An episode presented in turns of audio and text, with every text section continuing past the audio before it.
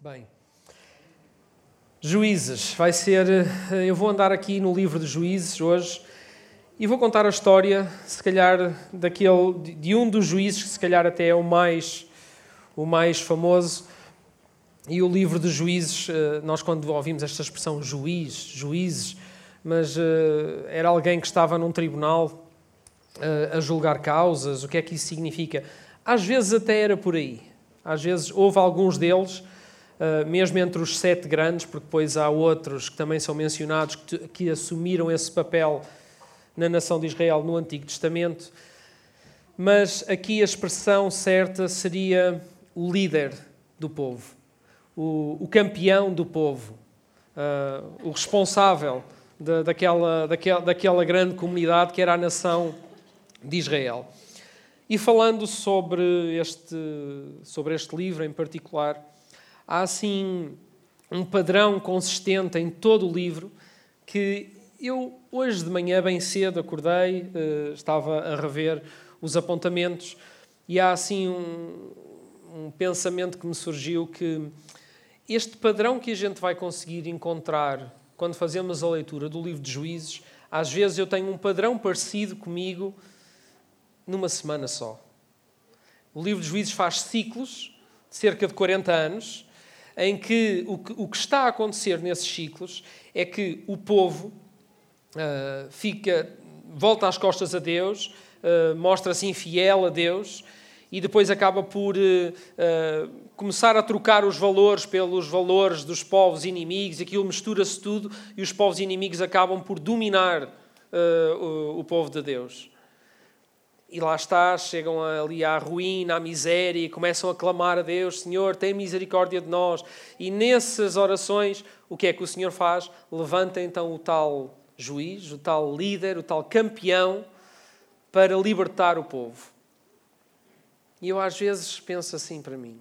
Às vezes eu também sou um bocadinho assim, porque uh, vivo esses ciclos de, outras, de outra forma, que é eu saio daqui ao domingo encorajado, motivado, animado, recebo a palavra, sei, tenho, tenho a cabeça às vezes, no, às vezes no lugar certo, quando estou no domingo no culto, uh, tenho todo esse contacto com Deus, essa proximidade com o Pai, mas depois durante a minha semana a coisa vai esfriando. É? E depois eu preciso de voltar para Deus, preciso de, de, que o ciclo recomece. Era bom que fosse constante, é? era bom que eu conseguisse manter a coisa acesa de forma constante, mas tenho que admitir diante de vocês que nem sempre é assim. Portanto, é tão importante até a igreja acontecer fora do domingo, certo? Fora deste momento. Que a igreja possa continuar a acontecer nos nossos pequenos grupos, nas conversas, nos encontros, nas partilhas, uh, o encorajamento que nós recebemos ao domingo, o ensino, tudo isso pode continuar a acontecer durante a semana. E é bom recebê-lo de outros, mas também é bom que nós partilhemos com os outros aquilo que nós temos de Deus. Amém? Não deixem de o fazer. Mas eu vou, vou então aqui à palavra e eu vou ter que resumir uh, a história deste juiz rapidamente antes de chegar onde eu quero. Vocês vão perceber que é uma introdução longa. Mas uh, eu vou falar do último juiz antes do período dos reis, porque depois aí entra Saul, Davi, Salomão e tudo. E provavelmente nós vamos chegar lá um dia também, mas hoje vamos falar sobre este último grande juiz de, de Israel, o último campeão. Juízes capítulo 13, vocês podem ir acompanhando. E é uma leitura interessante para vocês lerem em casa, a história toda, do 13 ao 16. Mas Juízes capítulo 13 diz assim: a partir do versículo 1. Diz que os israelitas voltaram a desagradar ao Senhor. Cá está o início de mais um ciclo. E foram submetidos ao domínio dos filisteus durante 40 anos. E o que acontece aqui, para resumir assim a história, é que uh, há no meio do povo um homem, Manoé, e a sua esposa não podia ter filhos. E o Senhor, o anjo do Senhor visitou esta mulher e levou-lhe uma boa nova. Ele disse assim: Nunca pudeste ter filhos, no versículo 3, mas em breve ficarás grávida e terás um filho. Toma, porém, cautela e não bebas vinho ou cerveja, ou então nas vossas Bíblias deve dizer bebida fermentada, em algumas. Nem comas alimentos impuros. Quando o teu filho nascer, Nunca lhe cortarás o cabelo, porque desde o primeiro dia será dedicado a Deus como Nazireu. Será ele que começará a libertar Israel dos filisteus. Estava escolhido o novo líder, o novo campeão daquela nação já estava escolhido. E uh, aqui, quando uh, o anjo fala com a mulher, diz que ele será dedicado a Deus como Nazireu. Ou seja, era um voto muito específico que alguns homens decidiam uh, assumir na vida para mostrarem o quão dedicados é que eles queriam viver a Deus. E então, para eles mostrarem isso, eles cumpriam alguns requisitos que eram visíveis, que eram, que eram o símbolo daquilo que eles realmente queriam viver na sua intimidade e na sua relação com Deus. Eles faziam isso, eles não bebiam vinho, não bebiam bebidas fermentadas, não cortavam o cabelo, não tocavam em cadáveres. Portanto, havia uma data de, de, procedimentos, de requisitos que eles cumpriam. Mas aqui o que o anjo pediu foi uma coisa diferente. Olha, disse à mãe para fazer isso ainda antes do bebê nascer. Seja, como se ele tivesse, ele, ele ia ser devoto a Deus desde o ventre da mãe. Era uma coisa que o iria acompanhar a vida toda. Então ele, Israel, de repente, tinha já ali no ventre a nascer o próximo grande campeão da nação. Aquele líder que os iria, uma vez mais, que era a função desse juiz, uma vez mais, lembrar do que é que era suposto o povo ser em Deus. E de lembrar que sem Deus o que eles experimentavam era a derrota. Lembrar, olha, a derrota de 40, dos últimos 40 anos que estes filisteus, estes opressores têm sobre nós, eu vou-vos libertar. Percebem a diferença que faz ter Deus e não ter Deus? Era o papel principal deste juiz. Era apontar para, para isso. Este, este rapaz, de nome Sansão, e quando eu, eu falo de Sansão, vocês, provavelmente, quem, quem conhece as histórias, mas quer dizer, isto até nem é só da Bíblia, já há novelas acerca de Sansão e da Lila e tudo mais, já, já, já houve filmes. Ou seja, esta história de Sansão e da Lila e daquele homem uh, gigante, com cabelos compridos, cheio da força, e, que, e a história ali, uh, aquele encontro com esta mulher e, o que, e que tudo aconteceu, é, é conhecida. Mas ainda que não seja conhecida de todos, não é essa história que eu quero contar da vida de Sansão. Posso mencioná-la, mas não será essa a história que eu quero contar. E Sansão, desde bem novo, ele destacava-se de, realmente dos outros rapazes, porque este, este rapaz tinha uma força sobre-humana. Era, ele era capaz de fazer coisas que mais ninguém era capaz de fazer. E ele realmente, quando ele percebeu isso, ele tinha a atitude dele perante os outros, perante a vida, era de uma pessoa extremamente confiante, de uma pessoa que tinha aquela, aquela hum, confiança na sua própria força que ele era capaz, venham lá eles quantos for, quantos é que são, eu dou cabo deles todos. Sansão era assim. E ele tinha um hábito terrível, um hábito que garanto-vos que os israelitas não tinham. O hábito de Sansão era este. Ele morava uh, do lado dos, de, de, de, dos israelitas, ou seja, morava na Judeia, e ele atravessava o vale que separava a Judeia da, terra dos filisteus com alguma regularidade. Ele gostava de brincar com o fogo. Ele era um, um, um, homem, um rapaz confiante, ou seja, ele, ele, ele brincava com o fogo e não, e não tinha medo de se queimar. Então, diz a Bíblia que, que ele. Uh, eu não tenho tempo para contar todos os detalhes da história, mas se vocês quiserem passar para o, para o capítulo a seguir, para o capítulo 14, lemos rapidamente assim um dos episódios em que ele faz isso. Juízes 14, no versículo 5, diz assim: Assim, Sansão desceu mais uma vez a Timna, que era uma de, das terras dos filisteus, desta vez acompanhado do pai e da mãe. Ele ia com propósito, porque ele conheceu lá uma, uma, uma miúda, apaixonou-se pela miúda e, eh, e os pais chatearam-se com ele. Mas porquê é que tu tens que ir buscar uma miúda na terra dos inimigos? Porquê é que tu tens que. Eh, não, não há aqui tantas mulheres deste lado. E ele disse: Não, mas eu quero é aquela. Aí não se metam com sanção, nem os pais. E o, o, o homem queria aquela mulher. E então ele foi desta vez, depois de já saber quem era, foi tipo: Olha, venham lá conhecer aquela que eu, com quem eu quero casar. Ao atravessarem as vinhas, ele ouviu o rugido de um leão que se aproximava. Naquele momento, o Senhor apoderou-se de Sansão e ele despedaçou o leão como se fosse um cabrito. foi falar à jovem que ele amava. Depois, no, versículo 8, isto não é tudo seguido, passa alguns dias. Alguns dias depois, Sansão voltou, desta vez já para casar com ela.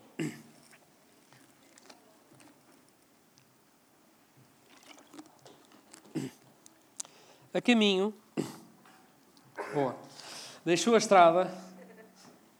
Estes técnicos são um espetáculo. Para ver o leão que tinha morto. E ficou admirado ao encontrar um enxame de abelhas e mel dentro da carcaça do leão. Uma coisa estranha. Ele apanhou um pouco de mel e comeu pelo caminho, oferecendo também ao pai e à mãe. Porém, não lhes disse que o mel vinha do corpo morto do leão. Pergunta: Quantas vezes é que as coisas que nos fazem mal têm um aspecto doce? Certo? E não estou a falar só de comida, não é? porque às vezes a gente diante da comida a gente entende isso perfeitamente, não é? Pai, não devia estar a comer isto. E agora é mais um doce, agora é mais aquilo, isto tem muito sal, mas sabe-me tão bem. É? Quantas vezes é que as coisas que nos fazem mal têm um aspecto doce, apetecível? É? E aquilo que para mim é apetecível, se calhar não é para vocês, mas, mas ali estava o mel docinho dentro do cadáver do leão. Lembram-se o que é que eu disse sobre o voto que ele tinha feito? Que não, um de, uma das coisas, um dos requisitos é que ele não podia tocar em cadáveres. E Sansão acabou por eh, brincar com isso, ou seja, não valorizar o voto que tinha feito, que tinha sido feito até mesmo antes dele nascer, e viu ali o mel, ninguém vai saber, porque a Bíblia diz que ele não contou aos pais o que é que tinha acontecido. Então, o que ele fez foi que uh, trocou aquilo que era um valor que deveria ser importante para ele, por causa de, daquele desejo de, do mel que às vezes se apresenta diante de nós. E não sei se vocês não estão também, muitas vezes, diante de um mel, de um doce, de um reboçado, de uma coisa que está a chamar por vocês. Vocês sabem que é errado. Não sei se já sentiram isso. Eu já senti isso muitas vezes.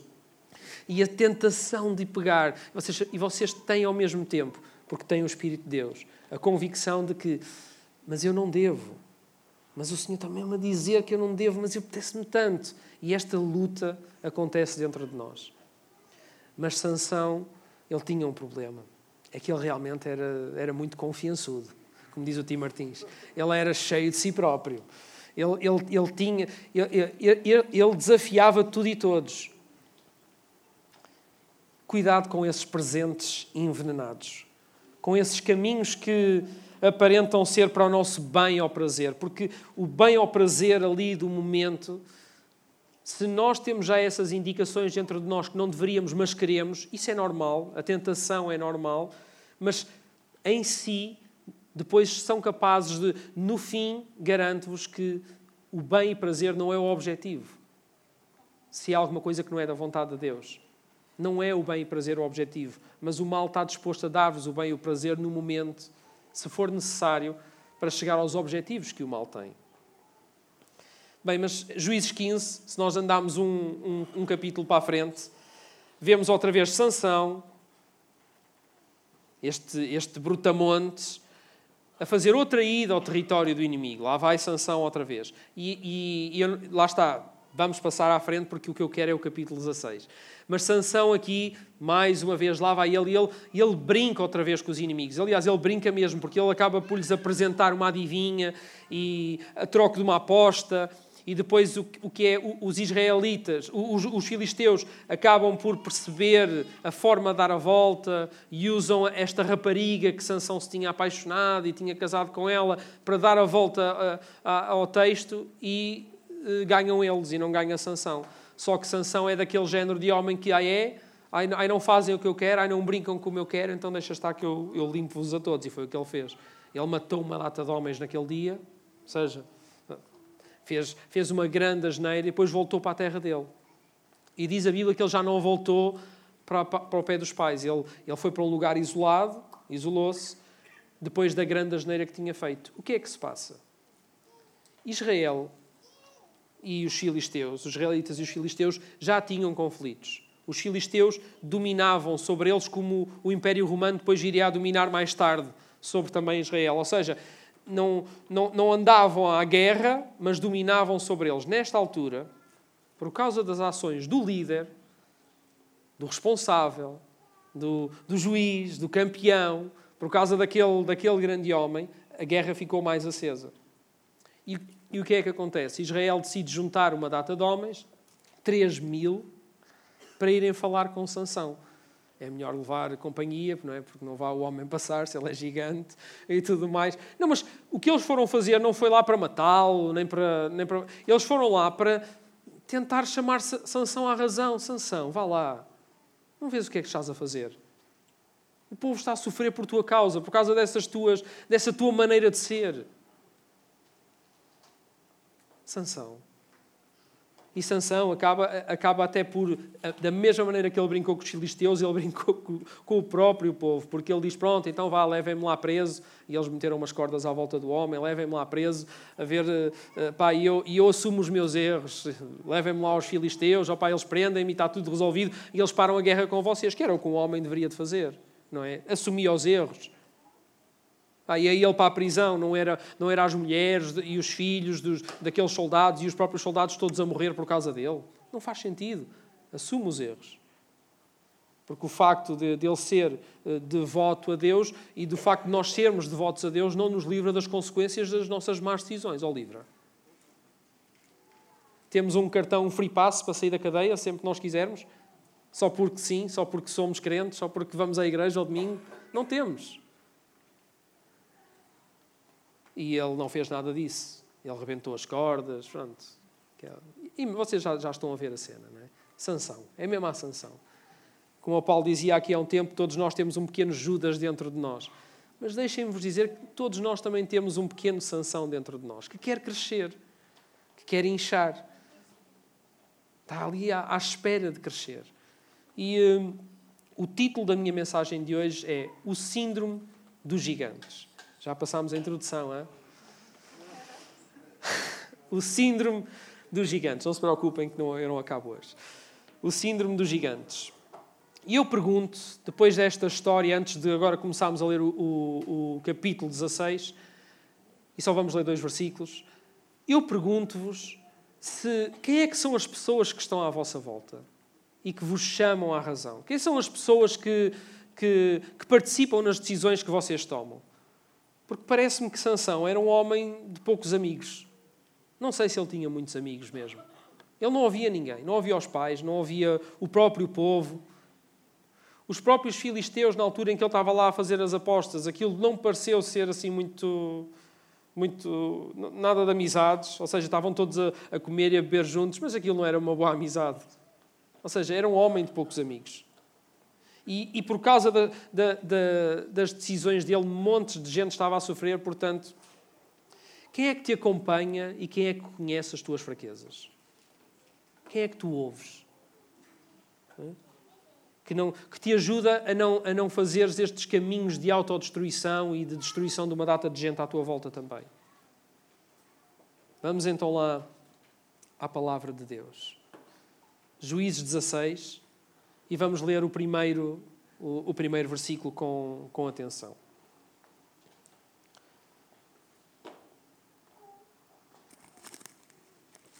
Uma pausa. Certo dia, Sansão deslocou-se a Gaza, cidade dos filisteus.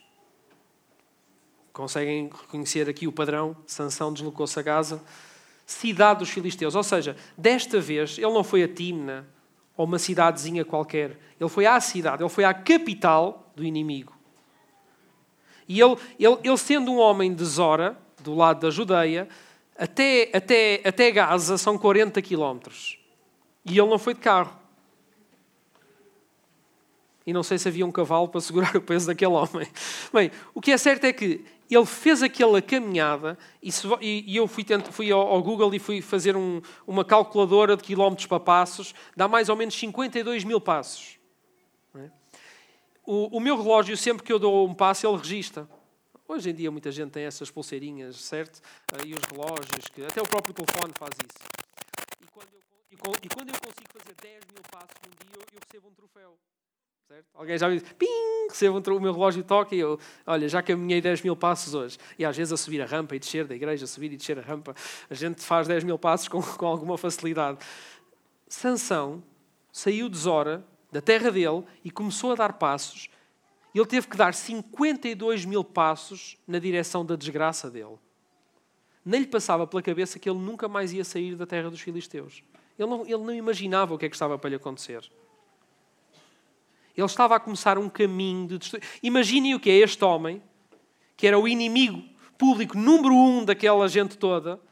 Imaginem a confiança, este, este, este síndrome de gigante que ele deveria ter, que ele achava que era mesmo invencível, imbatível, que era o maior e que não precisava de nada de nem de ninguém, que ele foi sozinho dar passos na direção. Ele, a Bíblia não conta que ele levou um exército, que ele foi para dominar os filisteus. Não. Ele foi e toda a gente a olhar. Imaginem o que é os filisteus a ir às janelas, a ver, olha, Sansão, nosso inimigo. E ele, ele a caminhar com todo confiançudo, uma vez mais, ali a andar, a andar, a dar passos para a sua desgraça. E sem ter a, a consciência disso. E não havia ninguém que lhe pudesse dizer, Sansão, para. Sansão, para com isso. Volta para trás. Sansão, diz a Bíblia que, no, no versículo 16, 1 ainda, Está quase? Está aqui. Diz que ele ali, quando chegou a Gaza, encontrou-se com uma prostituta e passou a noite com ela. Vejam lá a decisão deste homem. Que mesmo, é mesmo aquele líder que Israel precisava. Hein? Mesmo aquele campeão, assim mesmo à grande, aquele, pá, é este mesmo que a gente precisa. E foi isto que Sansão foi fazer. Versículo 2. A população de Gaza descobriu que Sansão lá estava e, tomem atenção, esperou fora, pondo guardas à porta da cidade. Mas durante a noite foram descansar, dizendo consigo mesmos: Vamos esperar até ao romper do dia e então matamo-lo. A astúcia do mal, a astúcia do inimigo. Sansão com, esta, com este síndrome de grandeza, com este sim, síndrome de, de, de invencibilidade, com este síndrome de gigante, subestimou os inimigos. Ele, ele entrou ali a subestimar todos aqueles que estavam à sua volta. E o inimigo, naqueles primeiros passos de sanção, enquanto ele caminhava na direção da sua desgraça, decidiu descansar e esperar aguardar pelo momento oportuno. Tal como está escrito lá em 1 de Pedro, no capítulo 5, diz que o, o diabo é como um leão que anda à nossa volta, a procurar o momento oportuno para nos tragar. É exatamente isso que muitas vezes o mal faz. E quando nós iniciamos o caminho da nossa desgraça, iniciamos caminhos que, que não deveríamos de fazer, muitas vezes é assim que o mal se apresenta. É como um pote doce de mel. É como apresenta-se de forma que ele, ele, não quer logo revelar, ele espera, descansa pelo momento oportuno para atacar e destruir mesmo. E foi o que aconteceu com Sansão. Estes homens decidiram esperar. Para que é que vamos fazer agora? Ele já deu cabo de tantos de nós. Vamos esperar pelo momento certo. Mesmo. Nós, mas quando nós estamos a brincar com o mal, vejam lá se vocês também não têm este síndrome se isto também não é uma coisa que de vez em quando está em vocês. Nós achamos sempre, por exemplo, que somos diferentes dos outros. Porque os outros que já passaram por este tipo de coisas, é pá, pronto, a eles correu-lhes mal, mas a mim não. A mim não me vai correr mal. Eu, eu, eu, eu estou no controle da coisa. Eu estou a dominar a situação. Não, tipo, alguém que começa a consumir droga, alguém que começa a consumir uma substância que lhe faz mal, a beber. Estou... Sim, sim, eu sei que isso desgraça a vida de muita gente, mas a minha não. Vocês já viram? Se Sansão soubesse, à partida, que quando o primeiro passo que ele estava a dar, e é assim, dar um passo fora de, de pé, pá, dar um passo fora do caminho certo, todos nós, ninguém está livre de o fazer. Mas dar passos com, constantemente já é uma coisa mais premeditada. É consciente. É diferente. E Sansão não deu, ele não deu três passos e, e parou e pensou, é pá, se calhar não devia fazer isto. E deu mais três. Epá, eu, não, eu, não, tu estás errado, Sansão. E continuou. Epá, volta para trás, Sansão. Acham que Sansão fez isso? Não, ele tinha o síndrome do gigante. Tinha esse síndrome. Ele ia de peito cheio e ia mesmo assim, eu imagino Sansão a caminhar. Estão a ver? Na época estava a dizer ao David que ele é que devia estar aqui em cima, que ele é mais alto, mas ele diz que faltam-lhe as almofadas. Percebem? As almofadas, Sansão, grande. Mas imaginem David a caminhar, uh, Sansão a caminhar na direção. Não, já estou. A, isso, isso é para, para, a próxima vez, isso é para, para a segunda parte. Tem nada a ver. É para a próxima. Mas imaginam Sansão a caminhar na, na direção de Gaza. E aqueles passos que ele deu, aqueles, aqueles 52 mil passos que ele deu, a dizer: Eu consigo isto sozinho, se for preciso. Não há. Ele, a, convencer-se ele próprio de uma coisa que é mentira, mas que o mal quer que a gente acredite. Não, tu és capaz, anda, Sansão. Anda, continua, vem para cá, que a gente já. a descansar, à espera. Vem, podes vir, podes vir. Quantas, vocês nunca ouviram ninguém a dizer assim? Eu cheguei onde cheguei por, uh, aqui por mim só. Já ouviram pessoas a dizer isto? Orgulhosamente. A dizer, eu, eu, eu, eu construí isto tudo sozinho. Não sei, pronto, tudo bem. E, que, que, e daí? Qual é, o, qual é o valor disso? Tiveste, o que é que tiveste que fazer? O que é que os inimigos se aproveitaram disso para quê? Quem é que beneficiou de tudo isso? És o maior. E agora? Percebem? Era suposto que este maior fizesse da nação uma nação maior, uma, um, um, um, que ele levasse todo o povo de Israel a arrepender-se e a voltarem-se para Deus. E ele usou tudo aquilo que Deus lhe tinha dado para, para querer destacar-se no meio de todos. E a história acabou mal.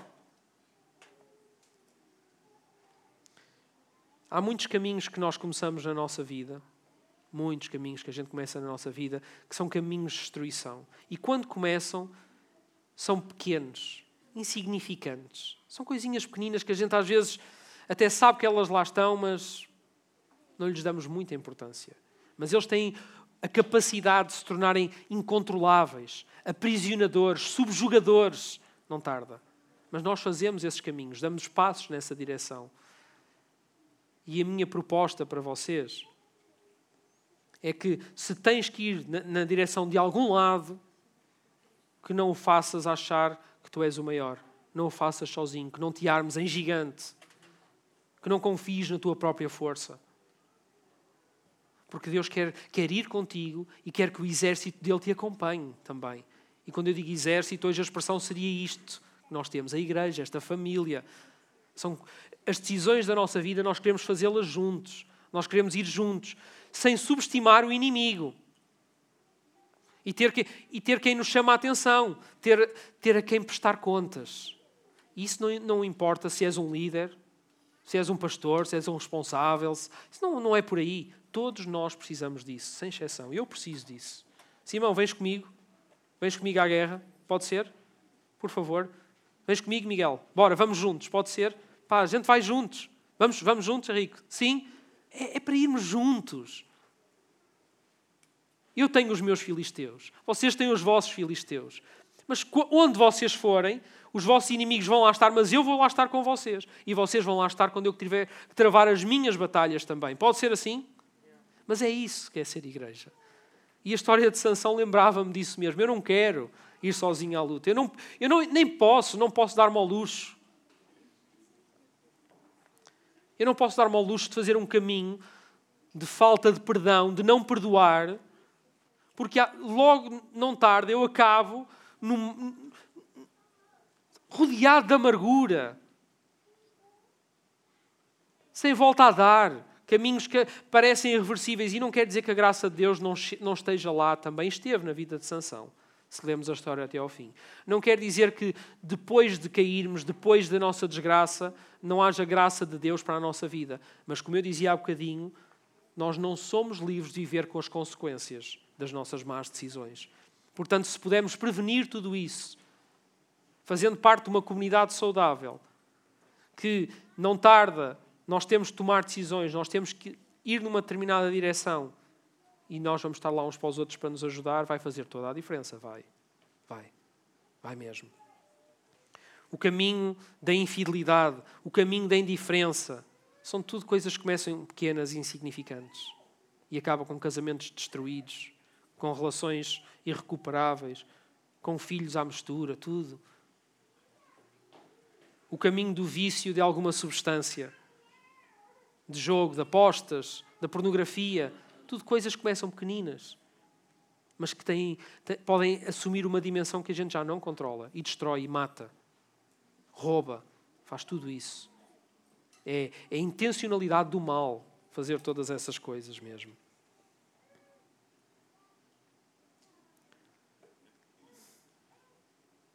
Gigantes ao chão, Sansão caiu. E eu quero que o meu gigante também caia. Mas espero que caia antes de, da desgraça total. O que aconteceu e rapidamente, porque depois a gente continua, fica para o segundo episódio, mas o que acabou por acontecer é que depois desta, desta estadia em Gaza, Sansão apaixonou-se por, uma mulher ali, viu uma rapariga bonita, a tal Dalila, e os reis dos filisteus conseguiram, juntamente com Dalila, uh, envolveu dinheiro, muito dinheiro, uh, fazer com que, assim, ó de leve, num ambiente romântico, num ambiente bonito, sedutor, conseguiu trocar o, o, o voto dele por esse ambiente todo. E quando eu digo isso, nós dizemos, ah, Sansão, a força dele estava no cabelo. E então, quando o, os filisteus lhe cortaram o cabelo, quando Dalila lhe cortou o cabelo, os filisteus agarraram e então ele estava, ficou sem força. O que ele, ele ficou foi sem a presença de Deus na vida. Ele, ele, ele já não tinha ninguém, não tinha ninguém, não tinha Deus, já não tinha ninguém. Porque ele trocou tudo isso por ele próprio, porque ele estava cheio de si próprio. E nós, às vezes, mesmo que sejamos pessoas pouco extrovertidas e que não gostam de aparecer, somos muito orgulhosos por dentro. Por isso é que não partilhamos as nossas lutas. Porque às vezes é vergonha, é orgulho. É orgulho. Não partilhamos as nossas dificuldades. Ah, eu prefiro a vergonha de ter que abrir o meu coração com um irmão do que me espatifar ao, comprido como Sansão fez. O que aconteceu é que sabem o que, é que eles fizeram? Querem tapar os ouvidos às crianças. É, é, é gráfico. Porque eles arrancaram os olhos da cara de Sansão, prenderam-no e levaram-no como escravo. Sansão estava cego, metaforicamente falando, mas, estava, mas ficou cego, literalmente. Ficou sem os olhos. E nós às vezes fazemos este caminho cegos também. Cegos gigantes cegos. Tanta força, mas é a nossa própria força. O grupo Louvor pode subir.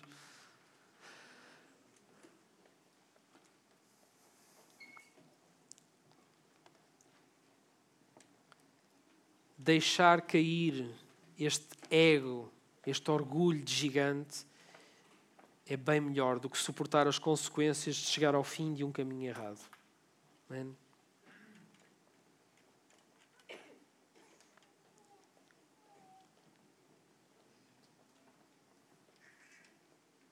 Eu tenho que ter mais a consciência de que eu sou limitado, de que a minha força não chega, não me basta. É verdade que deve haver um campeão, um gigante, mas não sou eu. Deus é o meu gigante, Deus é o meu campeão. Ele é que luta por mim, Ele está ao meu lado. Ele e o exército. É, é, é nessa força que eu me quero mover. Como dizia João Batista, que ele cresça e eu diminua. Não é eu cresça. Não é eu. Este síndrome de gigante que eu tenho que me destacar, que eu tenho que ser maior, que eu tenho que ser invencível. Olha, eu não. Não quero isso para a minha vida mesmo. Não preciso disso. E quando acho que preciso, está tudo mal.